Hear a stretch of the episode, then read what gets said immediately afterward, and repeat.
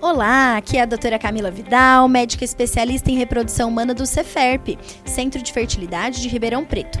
Seja bem-vindo ao podcast Papo de Tentante, um espaço onde compartilhamos informações sobre o universo das tentantes em busca do tão sonhado positivo. Aqui você poderá compartilhar suas experiências, se inteirar sobre os assuntos de reprodução assistida e ainda conferir relatos de mamães que já passaram pelo tratamento e tiveram seu positivo. Você também poderá conferir novos episódios 15 quinzenalmente e assistir ao episódio em vídeo pelo YouTube do Ceferp. Vamos ao episódio de hoje? Oi, pessoal, sejam bem-vindos. Esse é outro episódio do Papo de Tentante. E hoje acho que a gente vai falar de um assunto que é bem um dilema inicial, né, Marcelo? De quando a gente é. se depara com o diagnóstico da infertilidade ou investigação que é como é que a gente busca, então, um especialista? A gente fala tanto de buscar especialista, né? É de verdade. buscar clínica, né? É isso aí. Muitas vezes a gente conversa até na, com a equipe de comunicação da clínica como que a gente se apresenta. Então, qual que é o início da jornada, né? Da, dessa tentante, dessa pessoa que está passando pelo processo?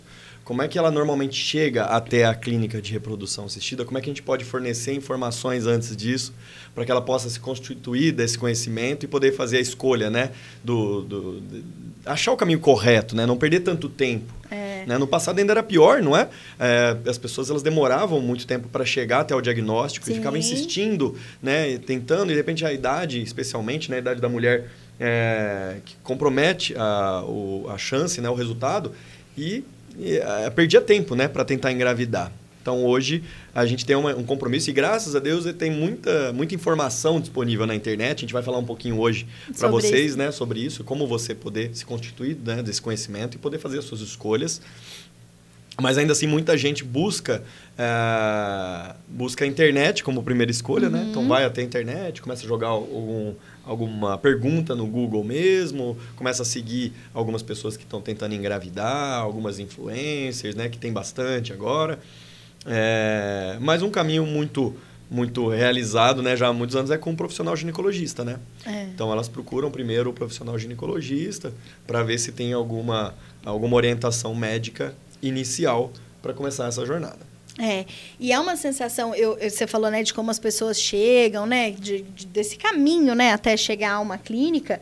É, e é uma coisa que eu falo bastante para os pacientes, assim, no sentido de, ó, só de você estar tá aqui, você já venceu uma barreira enorme, né? Verdade. Porque parece que aquela sensação de falar, puxa, eu vou, vou mesmo buscar uma clínica, né? É. Eu vou marcar mesmo uma consulta, já é uma sensação, parece que a gente tem que colocar ali de lado aquela questão de, ah, vou engravidar e colocar agora em, em pauta a questão, será que eu vou fazer um tratamento ou não? Então, as pessoas, elas já tendem a chegar com muito receio, com muito, muita ansiedade, muito estresse, né? E eu acho que faz parte, a gente vai falar disso mais para frente, né? Mas a gente saber como acolher essa pessoa desde o início, Sim. né? Você tinha falado dessa questão de internet, a gente é assim, né? Todos é. nós, você precisar de qualquer coisa, você vai lá procurando no Google, você conversa com alguém, você vê se a pessoa tem rede social para você saber se você se identifica com aquilo ou não. Então, com uma clínica de reprodução é bem parecido, né? É verdade. Eu não sei se quem está assistindo aqui já passou por isso, mas eu imagino que sim. Mas é, por, por estar ouvindo um podcast já de uma clínica, né, patrocinado por uma clínica clínica de reprodução humana, se auto-intitulando tentante, né? Talvez já tenha passado por esse processo é, inicial de é. quebrar esse paradigma de, pô, eu sou uma tentante. Uhum. É, eu, eu estou em busca né, de conhecimento, eu quero saber um pouco mais. E é isso que a gente tem percebido até como, como pessoas que trabalham para conscientização, né, profissionais que trabalham para conscientização, que a gente dá muito conteúdo já é, pesado para é, é. essas pessoas. Né? A gente já dá um conteúdo já falando das técnicas, já falando de termos difíceis, de um processo que é um pouco já na frente uhum. dessa, desse tempo da, da, da, dessa, dessas pessoas que estão no início da jornada. Então, qual que é a nossa intenção né, nesse momento, inclusive? A, a gente fala, né, assim, tem a, a papinha, né, tem o conteúdo um uhum. pouco mais leve, né, mais líquido, e o conteúdo mais forte, mais substancioso. Então a gente parar um pouquinho, não só parar, né? Na questão não é parar, mas é, focar também uhum. no conteúdo um pouco mais início da, dessa jornada. Poder fornecer, fornecer um pouco mais de é, conteúdo para essas pessoas que estão peraí, eu vou tentar engravidar, eu tenho desejo de engravidar, uhum. mas sem falar logo da reprodução assistida, laboratório de fertilização in vitro, embriões que eu acho que já é uma coisa um pouco mais lá na frente, né, é, né, para muitas é distante, pessoas. Né? É distante. Ou às vezes você já vai meio que criando anticorpos, né? Exatamente. Poxa, mas peraí, eu tô pensando aqui nisso e eu tô escutando falar dos meus embriões. De... Nem sei se eu preciso fazer FIV, né? Exatamente. então há uma resistência natural, é. né? De falar assim, pô, será mesmo que eu preciso? Deixa eu tentar um pouquinho é. mais, deixa eu fazer. Só que a informação é muito importante. E é isso que a gente está fazendo aqui agora nesse momento, né? Espero que esse conteúdo chegue para essas pessoas, que elas possam entender, bom, será que eu vou precisar ou não? Não interessa. Pelo menos eu estou constituído da informação é. e eu já sei que se eu precisar, se eu perceber que está é, tá demorando muito, né? E, e para não demorar tanto assim, para não deixar correr tanto tempo e logo buscar uma ajuda. É, a gente falou recentemente sobre fazer o espermograma. Então, o homem especialmente é resistente é a isso, né? A mulher muitas vezes ela já está lá na frente na jornada, já está realmente olhando uma clínica de reprodução humana e o homem está lá atrás, é. não, vamos tentar mais um pouco, é. não temos nada. Só que o cara nunca foi num urologista, nunca foi realmente num especialista, nunca foi, né? Nunca faz. O homem é difícil de cuidar da saúde, né? Assim, obviamente está mudando, né? A geração atual está mais preocupada, os homens também estão buscando mais é, cuidar da saúde e eu espero que na questão reprodutiva isso aconteça também. A mulher vai no ginecologista desde pequenininha, né? A mãe é, já leva e tal. É. E o homem, o não, homem vai, não vai. Né? Então a gente precisa. O meu espermograma mesmo, né? Eu falei recentemente no, no outro podcast, eu fiz no primeiro ano meu de já trabalhando com reprodução uhum. assistida. Não tinha feito. Você já teve um viés, né? Pra, é, pra eu fazer, tinha, porque... e, e, eu lembro que na época, eu na faculdade queria fazer mais exames e eu falava, gente, vai fazer de graça na clínica, porque eu quero fazer mais uhum. espermogramas. E a clínica me deu essa abertura, eu falei, ó, oh, eu quero fazer. Então vamos lá, gente, para poder ter mais exames para realizar. Uhum. E ninguém quis. Ninguém. Olha de, só. É, minha turma tinha um torneio de 20, 25 homens. Nenhum foi. Eu falei, pô, vocês não precisam nem aparecer lá, leva um frasquinho só e tal. E ninguém. Então, o homem tem uma resistência uhum. muito grande. Então, aí vai como já dando dicas aí para essa escolha né, do, do local, se for necessário de vocês buscarem essa, essa uma, ajuda, uma clínica de produção assistida, de já começar a trazer essa papinha, essa, esse alimento é. um pouco mais diluído para o homem, né, pensando na mulher que uhum. tem. E mostrar, oh, vê um pouquinho isso aqui, compartilha um podcast, compartilha um vídeo, é, mostra para que esse homem possa é, ir absorvendo essa informação também e, e, entrar nesse mundo, né? Então, essa eu acho que é uma das primeiras dicas aí, usar e abusar da, do, dos materiais que tem disponíveis aí. Agora, obviamente, atentando a qualidade da qualidade, informação, é. né? Com certeza. Exatamente. Tem que ser fontes confiáveis, né? Porque a, a, internet ajudou muito, mas também todo mundo às vezes tem muita voz, né? E nem sempre a gente vai ouvir o lado certo, né? Você vê sobre podcast, né? O que, que aconteceu recentemente, né? Então, o podcast, a gente está ouvindo pessoas que muitas vezes não são especialistas, né? Não é o uhum. caso aqui, né? Nós dois somos especialistas dentro da mesma área, mas pessoal fala muitas vezes sem ter propriedade. Sim. E até mesmo quem às vezes tem propriedade acaba falando coisa que não deve, né? É. Então a é. internet é uma terra sem lei muitas vezes, não tem uma chancela por trás ali validando a qualidade daquele conteúdo, então é importante tomar cuidado mesmo com de onde está vindo esse conteúdo. É. Né? Até porque, às vezes, aumenta até a ansiedade, né? Porque é. aí você começa a ler, mas eu não posso tomar isso, mas eu tenho que comer aquilo, mas eu tenho que fazer não sei o que lá. Verdade. É esse remédio, é aquela vitamina, é aquele.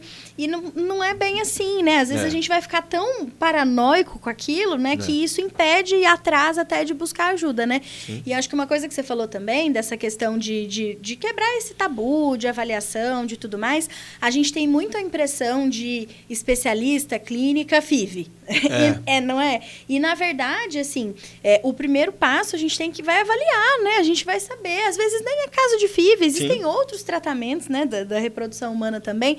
Mas o primeiro passo é passar por essa avaliação, para que você possa entender, né, como paciente. Bom, então o caso é esse, a gente tem essas opções, né? Sim. Faz bastante diferença, né? Verdade. E da mulher não buscar sozinha, como eu falei, buscar é. somente o, é. o, ginecologista, porque o homem, ele não vai lá no ginecologista normalmente, né? uhum. né? Então, às vezes ela fica limitada à investigação dela. Uhum. Então ela tem uhum. todos os exames, beleza? Uhum. O ginecologista vai investigar tudo, uhum. mas aquele pedido de espermograma muitas vezes não acontece. O é. cara não vai lá e não faz, é entendeu? Então, às vezes, conseguindo levar esse parceiro, né, numa na, numa clínica, entendendo que ali é um espaço para investigação, né, para ver se existe alguma coisa inicialmente, não já logo realizar uhum. o tratamento.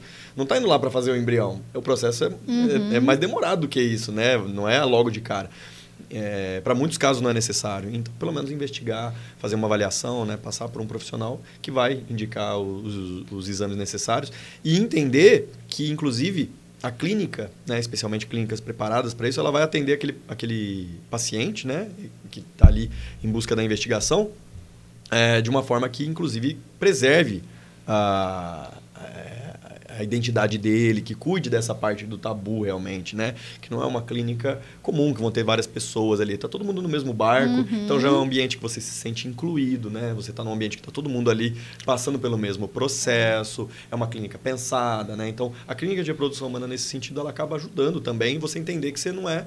é que você não é o único que não, tá, é não engravida, né? Exatamente. Porque parece que chega uma fase da nossa vida, acho que você já viveu isso, eu meio que estou nessa fase agora. Todo mundo tem filho, não é? é? Todo mundo engravida, engravidou sem querer querer, e aí você começa a pensar, meu Deus, né? Será que é só comigo?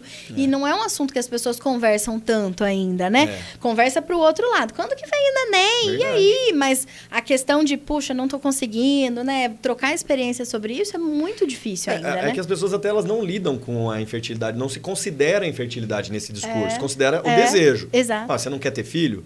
Mas não é que às vezes questão de querer, né? Então a gente conhece quantas pessoas que passaram pela vida toda, especialmente pessoas mais velhas aí, né? Da, eu conheço, né? Pessoas próximas e tal, que não tiveram filho. E o que se fala, né? Não, eles não quiseram ter, mas uhum. muitas vezes não é uhum. questão de querer. Uhum. Fala-se que não quer, mas porque não conseguiu. Uhum. Porque não, tra uhum. né? na verdade não tinham condições, nem tinha ainda na época. Então a gente sabe que pessoas, casais que passaram a vida inteira, se ah, eles optaram por não ter filho. Uhum. Obviamente que tem, e é totalmente normal e ok, mas aqui tem muitos que falam que, né? Fala-se que não só para evitar, só pra né? evitar o assunto, né? Então não se fala essa... realmente. É, ainda bem que tem se falado muito mais, né, da, da, reprodução assistida nas mídias, né, TV, novela e tudo mais, internet. Mas ainda assim, você sentindo na pele, você ali conhecendo outras pessoas ali, vendo o espaço, você se sente incluído, né? É, falar até sobre os exames. Então, o espermograma, por exemplo, que constrange a muitos homens, né? Como colocado aqui, na clínica de reprodução humana, normalmente as salas são preparadas para esse tipo de exame. É muito diferente é muito de um diferente. espermograma de, de laboratório convencional, e eu já fiz. né? Então eu falo com propriedade. Você pode contar a sua experiência. Exatamente. Né? Então eu fui num laboratório de análise clínica e eu entrei num banheiro que era realizado para coleta de urina e era o banheiro, inclusive, da recepção do laboratório. Né? Não, fora aquela coisa que deve ser assim, né? Ó, seu frasquinho tá aqui, o banheiro Exatamente. é ali, você vai, depois você volta, você volta o frasco na mão. Você volta o frasco na mão, você bota lá é. e tal. Então, não é isso que na clínica a gente é, normalmente tem. A gente pensa naquele espaço onde tem um pass-through, então você coloca, deixa o frasquinho lá e o frasquinho vai para o laboratório direto. É pensado na acústica do lugar, né? Para que você tenha a sua privacidade. Justamente porque a gente entende que isso é um tabu e que precisa ser cuidado de uma forma que a pessoa não se sinta diferente ou diminuída, né? Concordo. É e você estava falando dessa questão né, de, de conversar, né, que ainda é bastante tabu. Acho que quando isso é possível, um dos primeiros pontos que a gente pode falar que ajudam na escolha da clínica é você saber da experiência de outras pessoas. É. Que é o velho boca a boca, né? Desde sempre. Verdade. Ah, eu estou com problema de pressão, preciso do cardiologista. Nossa, o meu é ótimo, eu fui, acompanho há tanto tempo. Isso ainda existe, né? A gente tende Sim. a achar que com a internet é só informação de rede social, mas a gente vai confiar muito mais. Poxa, se você é uma pessoa da minha confiança, tá dizendo que eu fui lá, gostei do atendimento, gostei da clínica, isso conta, né? É um é. ponto que ajuda, às vezes até saber o que esperar quando você for, né? Porque a pessoa é. já vai te dar essa noção, né? Tem o referenciamento, né? Que ajuda muito, você já tem uma experiência prévia, que é o que você falou. É, e tem a rede de apoio, né? Que é o benefício de você ter pessoas para poder compartilhar é. do que você está passando também. Então isso é muito importante, de você ter pessoas realmente que passaram ou estão passando pelo processo, para que você possa compartilhar das suas ansiedades, dos seus medos, das suas inseguranças, ver como é que como é está acontecendo com, com os outros e poder ter uma referência também já de, de, quem já passou e falar, bom, beleza, esse é o caminho que eu quero, ou esse é o caminho que eu não quero. Porque são é, muitas possibilidades realmente nessa, nesse universo da tentante, né? São modelos de atendimento diferentes, são lugares diferentes, são cidades diferentes. Então tem gente que se desloca quilômetros e quilômetros, vão para outras cidades, né, outros centros para poder tentar engravidar, e isso causa um certo estresse, né? Às vezes o casal não pode ir junto, é um processo que às vezes você quer passar junto. Então, cada um tem a sua realidade, as suas escolhas uhum. nesse processo que devem ser levados em consideração, né? Não é, apesar de ser relativamente rápido, é um processo que ele é muito intenso. Uhum. Então, você passa por um, um mês ali, né, nesse processo de, de tentativa, propriamente dito, ali, né, de, de, de, ciclo de fertilização, só que ele é muito intenso. E você precisa do seu apoio, você precisa estar num lugar que você se sinta bem, confortável, como os profissionais realmente... Você tendo segurança daquilo ali uhum. e tendo o seu apoio, né? Que é isso que a gente está falando aqui. Tem uma rede de apoio, o seu parceiro ali, né? Tem, hoje em dia é muito mais comum você abrir para sua família, né? Você poder falar para seus familiares, de ter apoio de mãe, pai. Na clínica, muitas vezes vão, né, doutora? Uhum. A família inteira, aparece uhum. os parentes, entra todo mundo na recepção, isso é legal, né? E, e dá realmente aquela segurança que você precisa para passar por isso. É. Né? E às vezes acho que é o que algumas pessoas buscam nos grupos também, né? Isso. Porque às vezes a gente fala, ah, troca ideia com alguém que você conheça, mas nem sempre a gente conhece uma pessoa próxima, ou a gente não sabe, vai descobrir só depois. É. Vira e mexe, às vezes eu ouço alguma paciente falar assim, nossa, doutora, você acredita? Depois que eu tava aqui, fui ver a fulana também tá aqui, é lá da minha cidade, ela, é. ela trabalha com não sei quem. Então, assim, e, e, às vezes a gente nem sabia disso naquele momento, né? Sim. E acho que quando as pessoas entram no, nos grupos, o objetivo é, é semelhante, né? É tentar buscar na, na, na, internet né, mais informações sobre com, como é a experiência daquela clínica, que é o que, o que você comentou. Para cada um, a realidade é, é de uma forma, né? Vão é. ter é, pesos maiores ou menores, né? Com relação à distância, financeiro, medicação, profissional. São várias coisas que, que o casal vai buscar ali o equilíbrio, né? É. Assim, então, como é falando da internet dos grupos, tem, tem vários né, na, na internet, tem grupos específicos né, dentro das redes sociais. E ali as pessoas elas acabam tendo a troca realmente que você pode tirar a informação necessária daquilo. Sigam as clínicas que vocês entendem que são uhum. aquelas que vocês podem ali ter algum tipo de identificação, porque é ali que vocês vão entender realmente o rosto da clínica, é. né? Você tem ali é. a forma como ela se apresenta, como se comunica, ali você começa a se identificar, falando, não, essa aqui, esse aqui é um modelo que faz parte do que eu acredito ou não, você começa a se aproximar, né? Muitas pessoas chegam na clínica já é, olhando para a gente, né? Especialmente aos médicos já como se conhecesse há muito uhum. tempo, mas justamente porque já é. viram aqui no podcast, é. já acompanham há muito tempo, mas não foram na primeira consulta ainda. Mas é, a primeira vez que a paciente falou para mim, posso tirar uma foto com você? Eu falei, gente, mas foto? Eu? É. Tô, tô, normal. mas é. é. essa sensação, né? Às vezes você acompanha a pessoa de tanto tempo que você tem aquela sensação que você já conhece ela a vida inteira. Então, quando você encontra pessoalmente, né, é diferente. exatamente. É igual um artista, né? Guardadas as devidas as proporções. Devidas proporções. Mas assim, você parece que já conhece a pessoa. É, né? É, isso é, e isso é bom, na verdade, porque te é. dá confiança realmente de é. você poder é, fazer as suas escolhas, né? De você ver se aquela pessoa fala da forma como você deseja, se ela realmente é, se você se identifica, né? Acho que esse que é, essa aqui é a questão. É. Isso que eu acho que é legal, fugindo um pouquinho aqui da pauta, né? Mas uhum. é, de uma comunicação mais, mais transparente, né? As, as pessoas estão vendo a gente aqui conversando. Não é. adianta depois eu receber a pessoa na sala e querer ser outra pessoa, né? Eu vender uma imagem, a, a, gente como clínica mesmo, né? Vender uma imagem, uma ideia e às vezes se, se comportar de outra forma, né? Então isso eu acho que é interessante também. Quando a pessoa vai, ela, ela consegue ver aquilo ali na realidade, né? Falando, não, realmente eu me identifico com esses valores, com essa linha de pensamento, com essa construção, e é isso que essa clínica faz, né? Dessa forma. É, o que você está falando é muito importante, porque você vê, a internet, apesar dela mostrar muita coisa, então a gente está falando de ter muito conteúdo, você ter uma rede e tal, só que pode acontecer de você se enganar realmente com o que está sendo uhum, apresentado ali. Uhum. Como a gente conhece muitos influencers e tal, que tem uma realidade né, ali na que internet não com... que não condiz com o que vive de é. verdade. Então, aí é, passa para o próximo passo, que é realmente conhecer aquele profissional. Obviamente que a nossa preocupação né, normal é com esse brand, né, de você ter realmente um, uma uniformidade da, dessa imagem. Então, o que a gente está tentando apresentar aqui, a forma como a gente fala e tal, deve dar, ser contínuo, não só na, na recepção, no atendimento clínico, né, em toda a extensão da clínica, para que para que isso é, não gere realmente frustrações uhum. durante o tratamento. Fala, Poxa, não era isso que eu estava imaginando.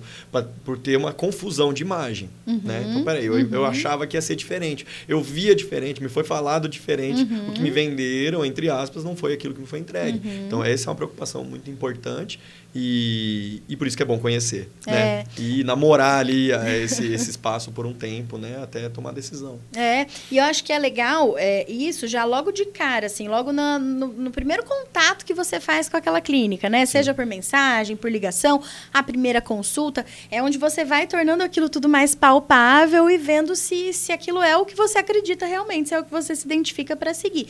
Acho que isso é um ponto importante também, né? É como você é recebido, né? Isso é uma coisa que a gente se preocupa bastante pelo que você falou no começo. Poxa, essa pessoa para ela chegar até uma clínica, né? Ela já passou por às vezes muito tempo de tentativas, muito estresse, muito medo de às vezes precisar de algum tratamento, né? Então, é, essa essa acolhida, né? Esse recebimento é importante, né? Muito importante. Desde do, do, marketing, da forma como a gente fala no marketing, o cuidado que tem que se ter para você apresentar essa informação, quanto no, nos primeiros contatos, né? na resposta de um e-mail, de um WhatsApp, de, é, e como essa pessoa realmente ter esse acolhimento que é necessário. É, é, isso a gente faz esses treinamentos periódicos com todos, né? do uhum. começo ao fim. Então, é, quem atende o telefone, quem recebe o paciente presencialmente, a gente tenta realmente ao máximo poder incluir a pessoa, dar a informação de uma forma que ela se sinta parte daquilo ali, né? que a gente possa entender e acolher.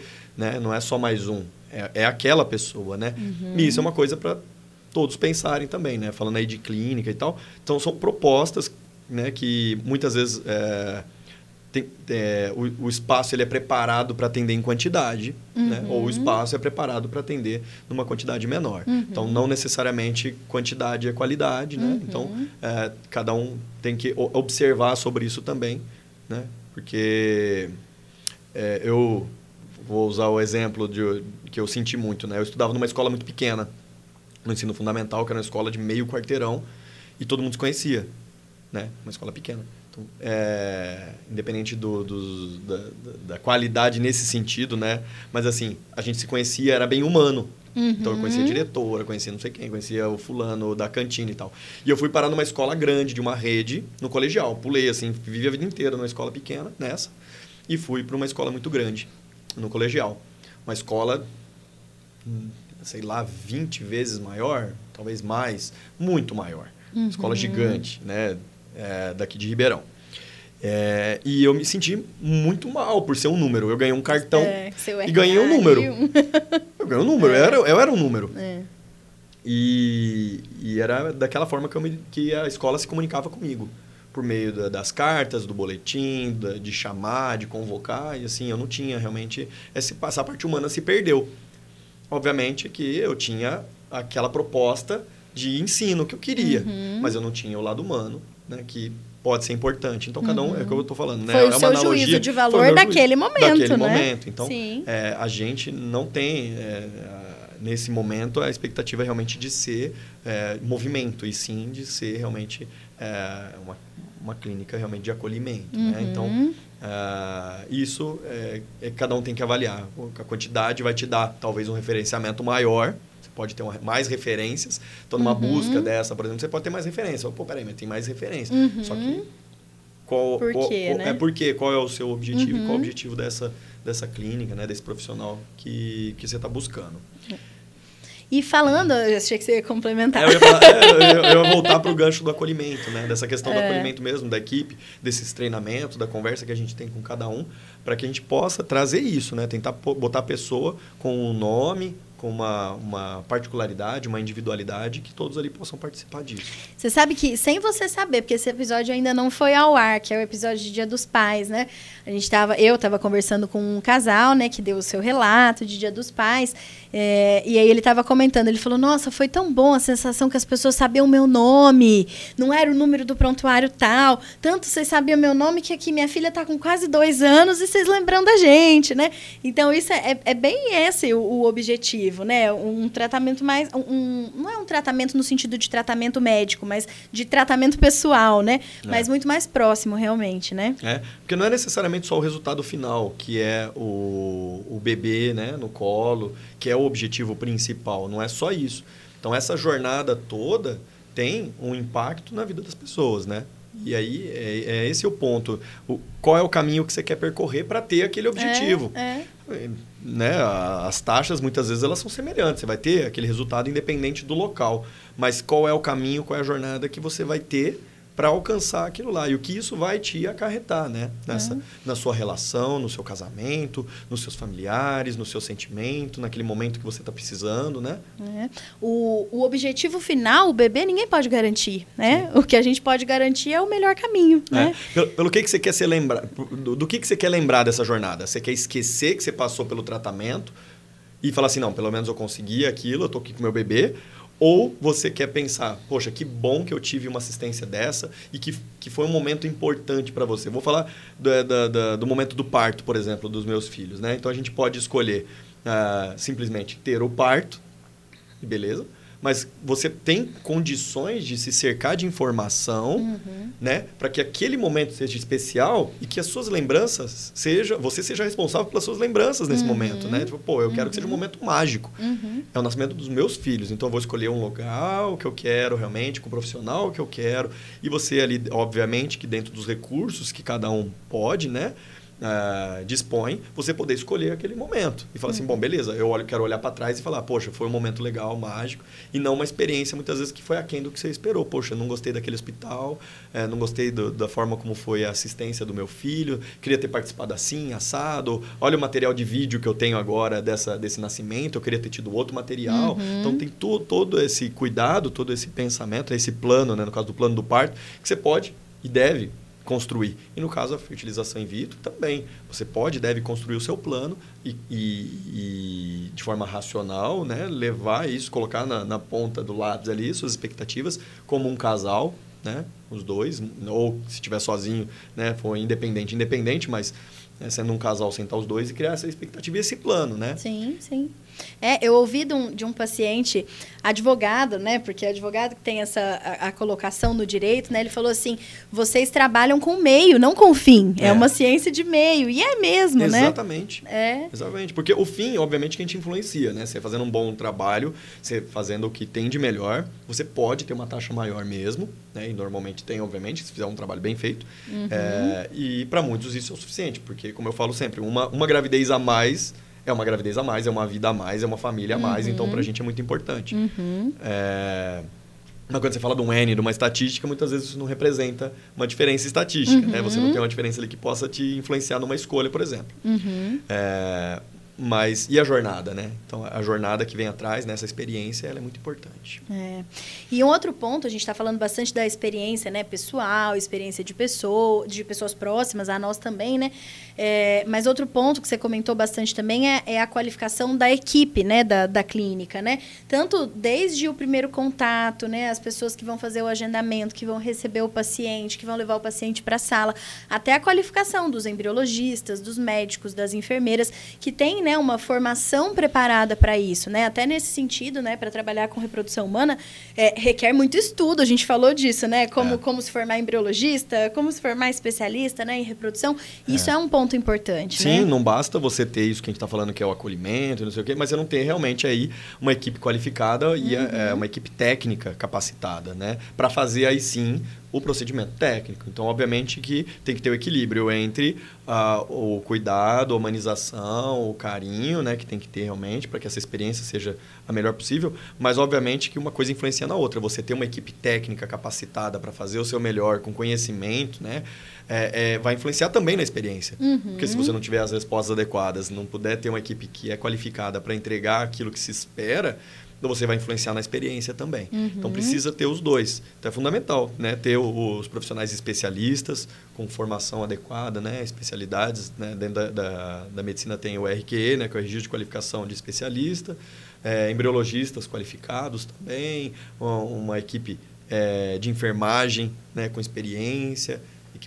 Porque todos eles têm que ser muito bem treinados. Porque é um universo aparentemente parece que é simples, né? Pô, mas são só alguns dias ali do, uhum. do, do, desenvolvimento da vida humana, né? Uhum. São cinco a sete dias ali no máximo, mas acontece muita coisa nesse tempo. E para que o procedimento aconteça, é, ele tem que ter tudo muito bem arredondado, tem que ter tudo muito bem é, assistido para que a gente tenha um resultado adequado, né? Não, e existem muitas variáveis, né? Muitas não é uma variáveis. fórmula ali, A mais B, você faz isso, você faz aquilo. Você pode investigar isso, você pode investigar aquilo, você pode usar essa técnica, você pode investigar outra. Isso é outra coisa, quando a gente fala em qualificação, é avaliar a questão de individualizar, né? De olhar cada caso como aquele indivíduo, né? Sim. Porque muitas vezes a gente fala de rede social, a gente vê às vezes pacientes falando aquela lista de exames. Olha, a gente tem que fazer isso, isso, isso e aquilo. E também não é bem assim, né? A gente tem que saber quando a gente faz um exame, exame, na, na, medicina a gente ouve muito isso, né? Você pede o exame pensando na suspeita que você já fez, você não pede o exame para sair rastreando qualquer coisa, né? É. É, então, isso é uma coisa importante também, quando a gente fala de, de ser especialista, né? De ter o conhecimento, é de que a gente não siga um, um, um pacote de bolo que é igual para todo mundo, né? Sem uma dúvida. lista de exames padrão, uma investigação padrão. E outra coisa também, dentro dessa individualização, né? De olhar para cada caso como único, para cada pessoa como única, é observar o suporte que é dado não só da equipe é, médica, de enfermagem, de embriologia, mas até um suporte psicológico, né? Porque, como Sem você comentou, é muito intenso, né? É, outros profissionais entraram na, na reprodução assistida, né? Não só o médico ginecologista que atuava como esterileuta. Hoje ele tem uma especialização, uhum. ele tem um caminho, ele se foca naquilo e é importante né, que esse profissional realmente tenha essa capacitação para entregar a proposta adequada, para fazer uma investigação adequada e não ter perda de tempo e, e de dinheiro nesse processo. Mas também outros profissionais também estão se capacitando para entrar dentro da, da reprodução assistida e entregar o seu melhor e que estão cada vez mais necessários durante o, o procedimento. Então, o médico, especialista em reprodução assistida, o embriologista, né, que é uma carreira recente, uhum. a gente teve um podcast sobre a embriologia, que no passado eram biólogos, biomédicos, trabalhavam em análise clínica e de repente começaram a se aventurar na, na, na reprodução assistida, né?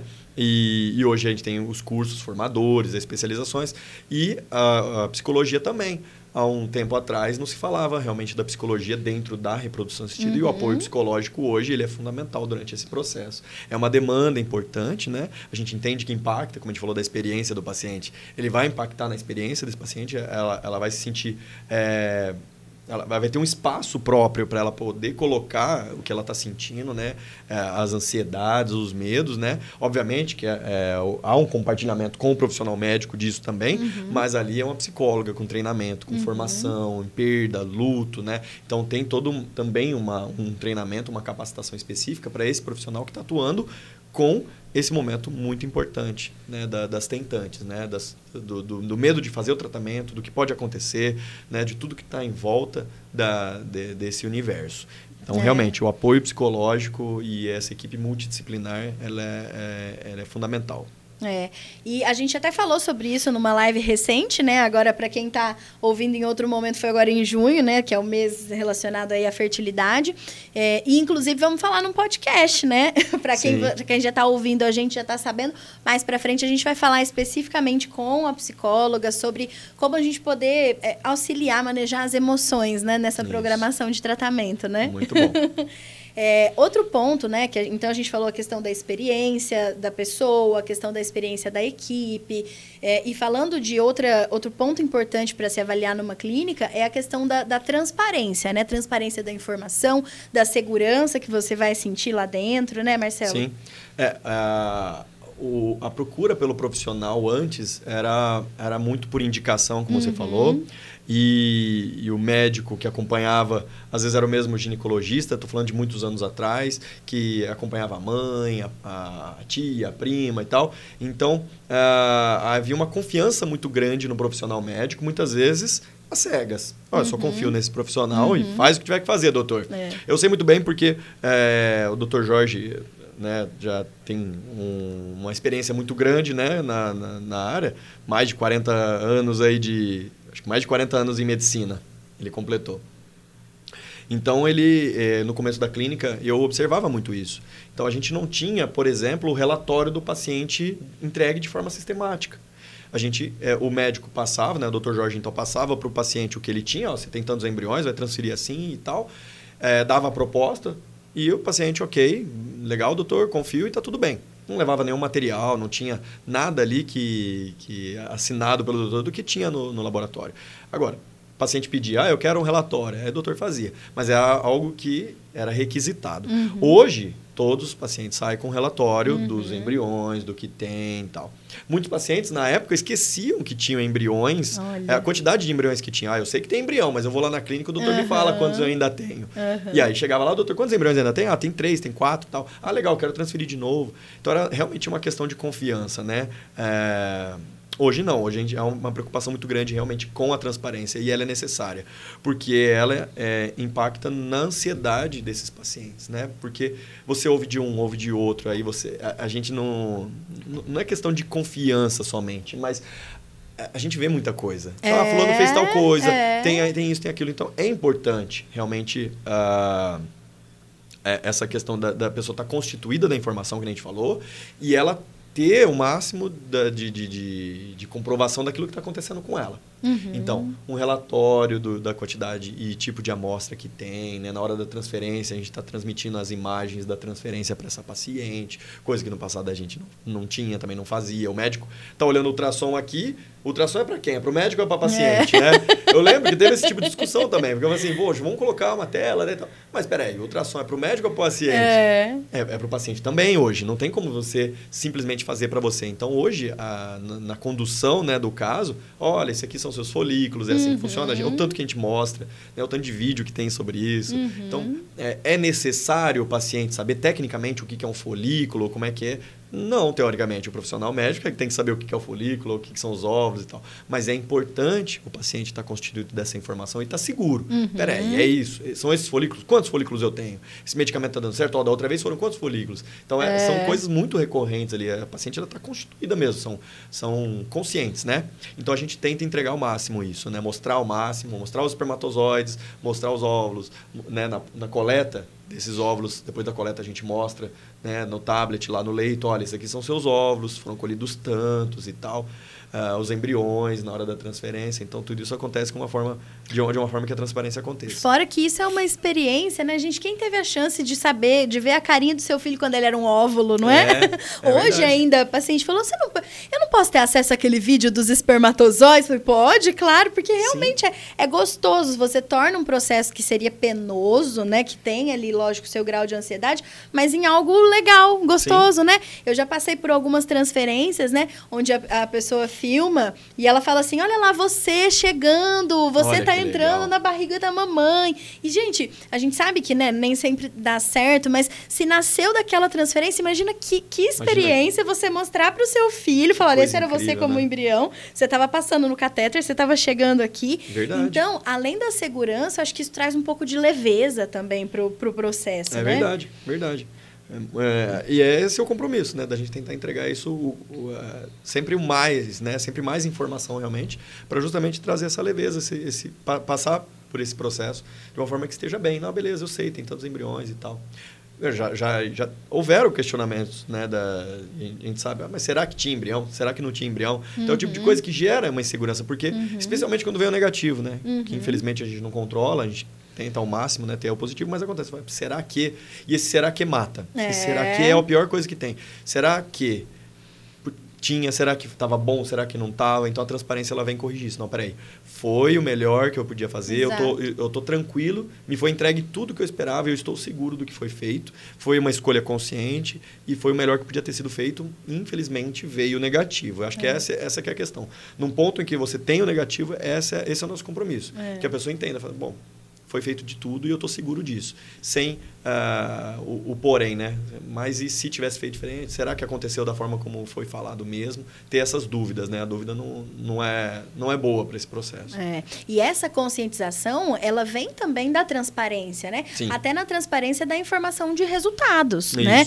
É, isso é um outro, um outro ponto importante também, da gente é, olhar que os tratamentos, eles têm limitações das chances de sucesso, então a gente tem que ter um, um pé atrás quando a gente gente olha uma promessa muito fora da realidade, um percentual muito alto de sucesso. É. Porque, assim, é aquilo que a gente sempre fala: se existisse esse caminho tão mais eficaz, todo mundo estava seguindo por ele, não é? é. Por que está todo mundo pensando em tantas outras investigações não está todo mundo seguindo esse caminho que teoricamente dá mais certo, né? É verdade. Então, é, é, é desconfiar também dessas, dessas de promessas, promessas, né? E a transparência, ela vem nesse sentido. Eu acho que quando a gente entra consciente na jornada de que, olha, realmente eu tenho tantos folículos, eu tenho tantos ovos, pode acontecer isso, pode acontecer aquilo. Quando vem o resultado final, é o que você falou, vem aquela, aquela percepção de falar, bom, eu fiz, eu fui atrás, foi o melhor tratamento possível, existem limitações. A gente fica até mais leve para seguir. Eu não sei se eu já falei isso em um podcast, eu acho que já. Eu conversei com uma paciente há, pouco, né? Ela tinha uma reserva ovariana muito reduzida. É, então, a estimulação em si já foi bastante difícil do ovário conseguir responder. A gente conversou muito sobre isso antes. Ela, a gente optou em conjunto por passar pela estimulação.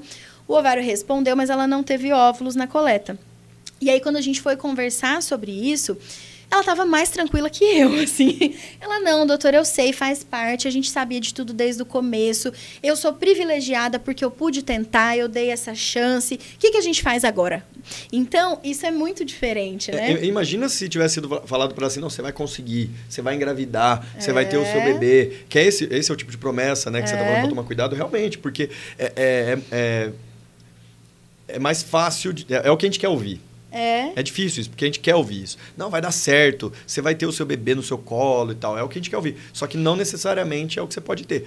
E se você tiver, ótimo. Beleza. Uhum. Comprei isso e foi me entregue isso. Mas realmente, é, e se não acontecer? Imagina num caso como esse, Sim. se não tiver. Qual é o impacto disso na, na, vida da pessoa, do psicológico dela? O chão, ela não está com o pé no chão. Uhum. Ela está alto. É, e aí e a queda é muito cai, grande. É. E ela aí é, qual é o prejuízo para ela começar novamente, por exemplo? Esse caso ela estava pronta né, uhum. para tentar novamente. Falando, beleza, uhum. eu entendi, mas eu posso agora me reerguer, eu, levo, eu, eu tô com o pé no chão, eu vou continuar minha jornada. Agora, se você caiu, aí você tem que levantar, você tem que se recolher os caquinhos ali do que quebrou, né, do teu psicológico. E, é. e então é importante entender essas taxas. Eu sou defensor de que a gente deveria ter auditorias abertas para as clínicas de reprodução assistida, uhum. sabe? A gente tem o um relatório do Cisembro que mostra ali as taxas e tudo mais, mas não fala da, da gravidez como deveria ser feito. Eu acho que cada tinha que ser aberto. Deveria ser aberto. Uhum. Né? Já que é uma uhum. coisa que a gente não pode entregar, que é a certeza, a gente tinha que abrir. Cada clínica ter né, ali sua, suas taxas e aí cada um com, com realmente o seu resultado, uhum. né? E, e, poder ser aberto isso, uhum. né? A uhum. gente tem a nossa auditoria interna, a gente tem o selo, né? Que é o Quimento, de controle de qualidade internacional e tal, que vem, audita a gente frequentemente, é, mas é, isso não acontece para todos. Então, é, não fica talvez tão claro né, para todo mundo o que, que se entrega, né, o que, qual que é o resultado esperado né, da, dessas promessas e, e causa prejuízos. Né? Então, tem, tem que ter. Eu, eu sou a favor de ter um relatório aberto, de que isso possa ser auditável. E converse com os profissionais. A dica que dá, dá para fornecer é conversar realmente com, esses, com os profissionais, conversar com essas clínicas, com as clínicas, com o profissional que está te acompanhando das taxas de sucesso de uma forma clara, né? Que se entenda realmente se isso condiz com a média né, normal. E eu tenho um relatório do Cisembro que é aberto. Então, qualquer um pode acessar, entra lá, ver quais são as taxas é, que existem e ver se condiz com o com que está sendo oferecido.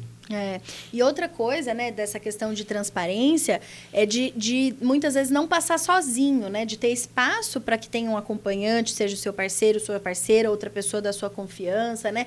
É, quando a gente fala em tratamento, a gente fala em alguns procedimentos que também podem assustar. Fala, poxa, você vai passar por uma sedação, você vai passar por uma coleta de óvulos. A gente que faz isso sabe que é um procedimento simples, mas num momento de fragilidade, é lógico, é natural que a gente vai ter medo né? É, e a gente ter alguém da nossa confiança, sabendo que está ali o tempo inteiro, também faz diferença, né? Eu, eu via muito isso ali na minha formação, né? Em, em hospital escola, né?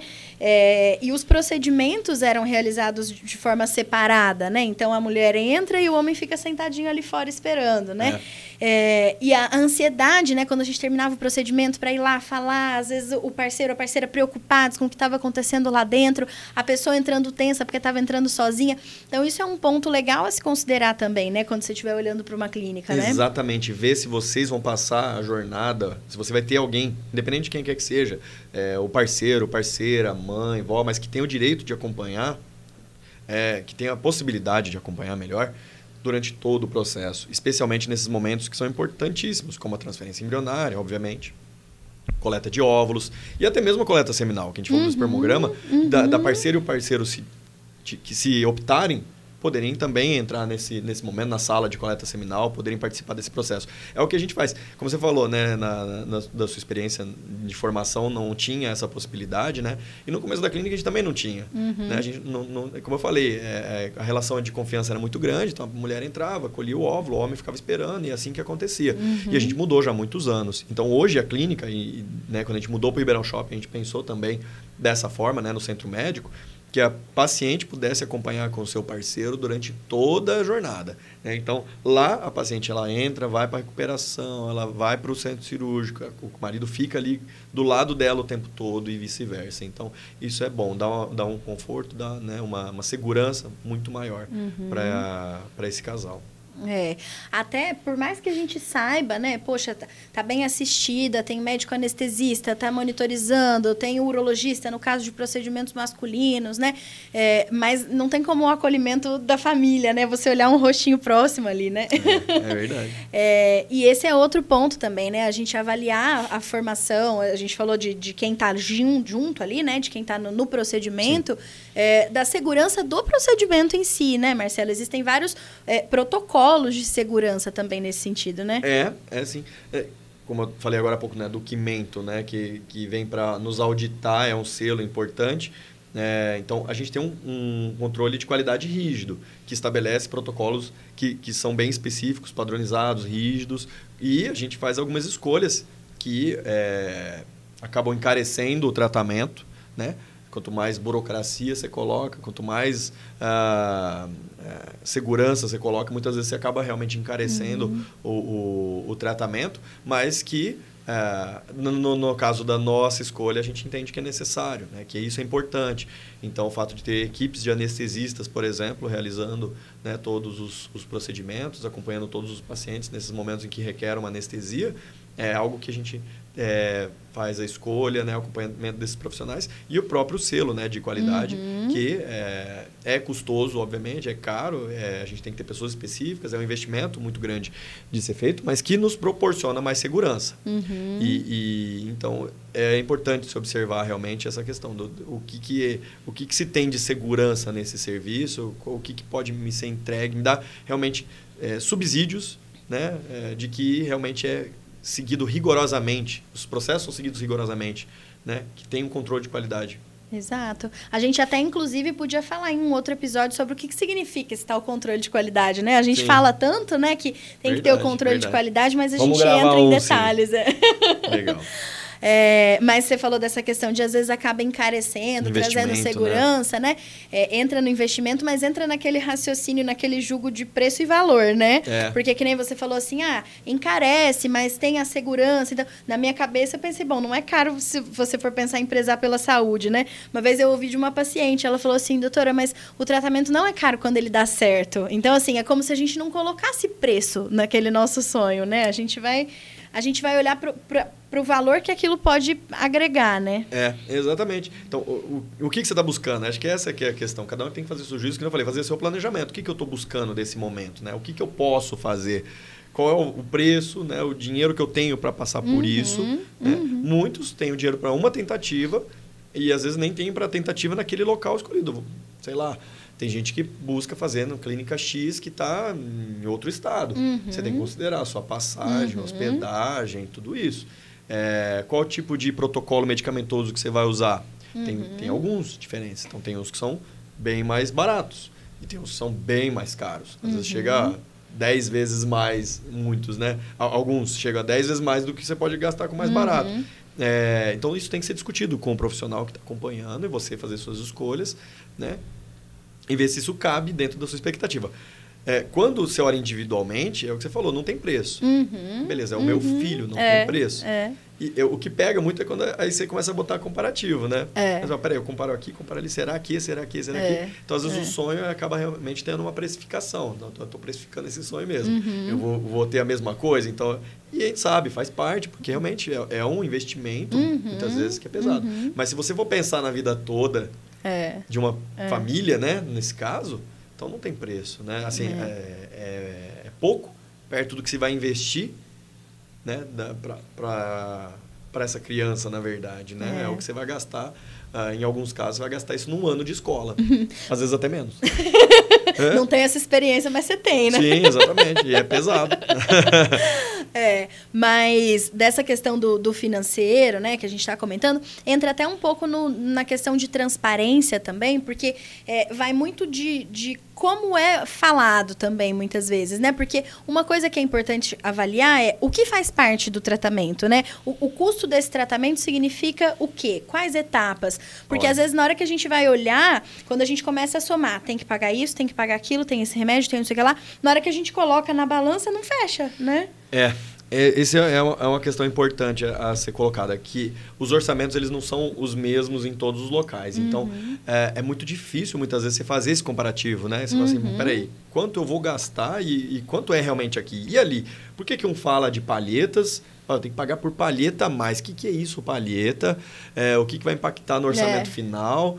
É, então, algumas situações ali do orçamento vão te deixar num limbo do quanto você vai gastar realmente. Uhum. E, e, é difícil, às vezes, você calcular e isso precisa ter você conversar é, com, com o profissional, a clínica que está te atendendo, falar, mas quanto realmente pode chegar? Uhum. Eu consigo entender, é. É, tentar entender ao máximo esses orçamentos, porque realmente tem muitas é, é, variações. Eu vou congelar óvulo, vai ter óvulo excedente, quanto óvulo excedente eu vou congelar, quanto vai custar por, por óvulo congelado, é por palheta, faz parte de um pacote, embriões, é, eu vou ter que congelar sêmen, quanto vai custar para congelar esse sêmen, eu vou fazer análise genética embrionária.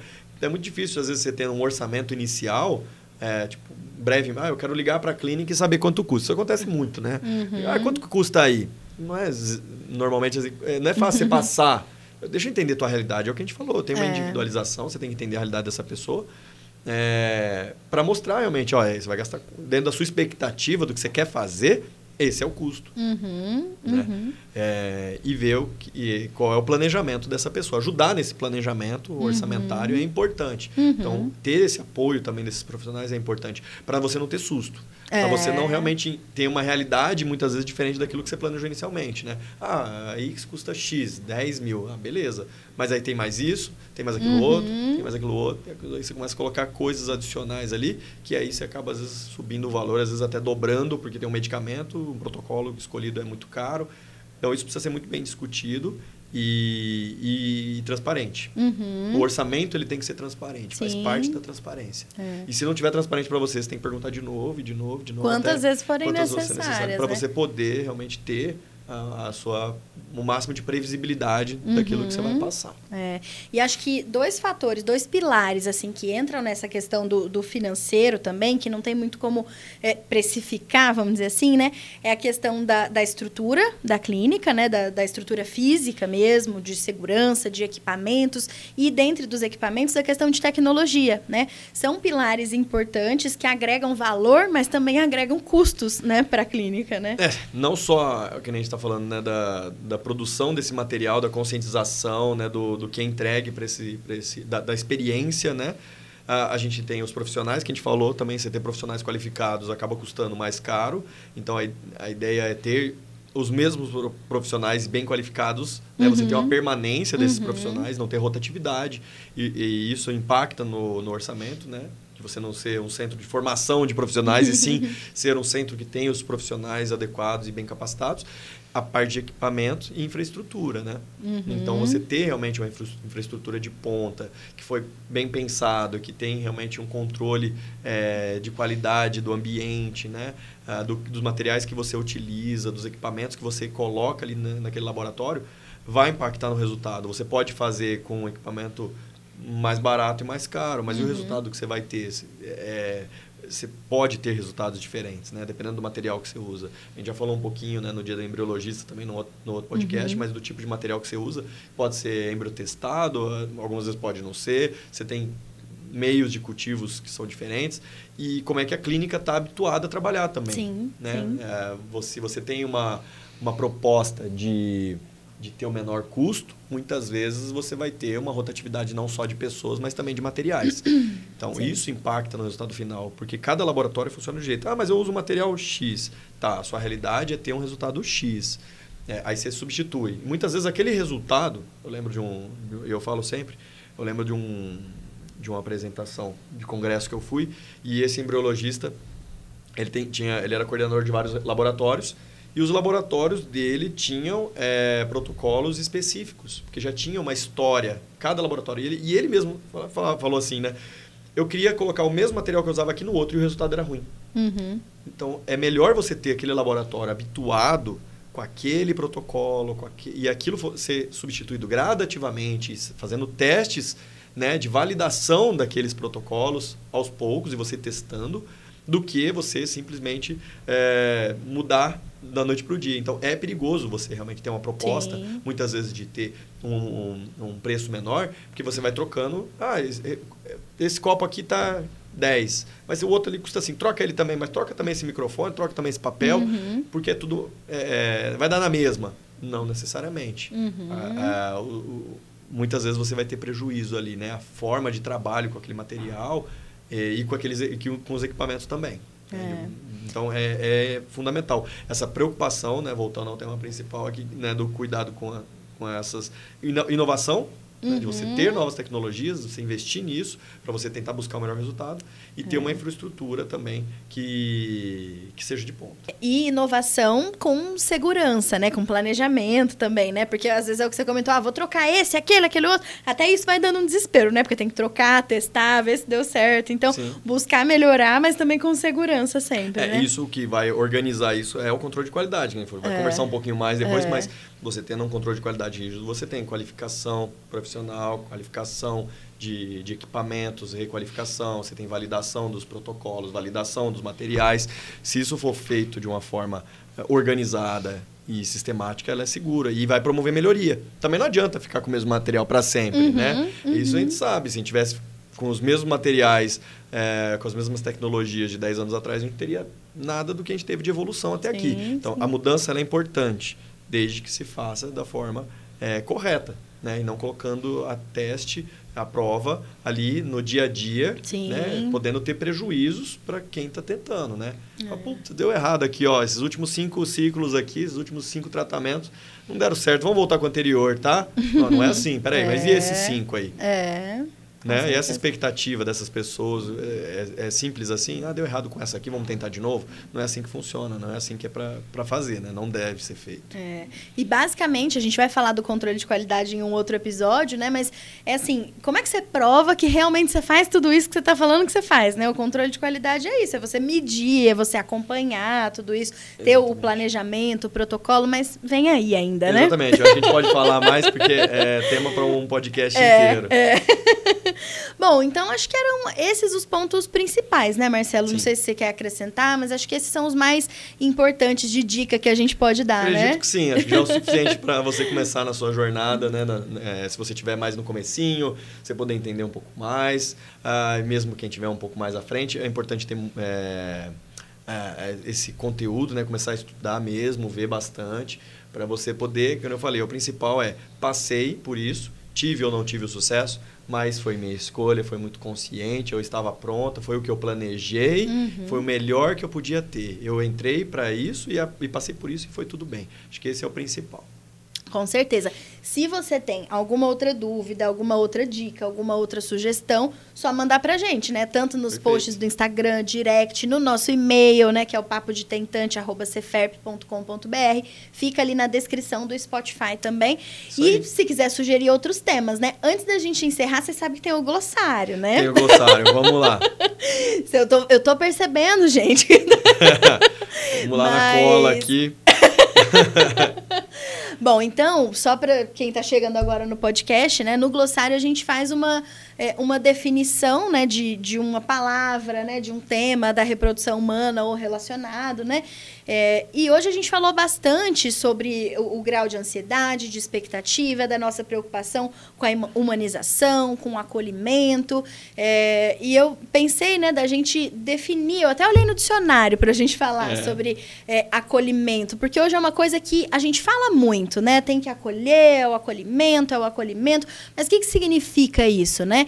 É, e basicamente é um lugar, um lugar seguro, é um lugar onde você vai ter abrigo, uma das definições, né? E eu acho que trazendo isso para a nossa realidade, né, da reprodução, é, o nosso objetivo de levar acolhimento é esse, né? É você trazer o melhor ambiente possível, com o máximo de transparência, de segurança possível. Não só você dizer, né? Não só você é, falar que é acolhedor, mas isso é em cada, em, em, cada etapa, né? Então, mais do que a gente dizer, né? Do que a gente falar sobre acolhimento, é como isso é manifestado em cada detalhe, em cada ação da clínica, né? É. Esse é o, o, nosso conceito final, né? É, eu vou avançar um pouco mais nesse do, do acolhimento que é, não só falar do conceito da palavra, né, como você colocou, mas uh, eu, eu, eu só eu, eu, gosto da criação com apego, né? Eu tenho os meus dois filhos, que eu falei, e, e o mais velho, é, eu vejo muito sobre o acolher, acolher. O que, é o acolher, né? Então, quando acontece alguma coisa com ele, você falou de ser um, uma segurança para essa criança. Então, ao acolher, eu abaixo, né?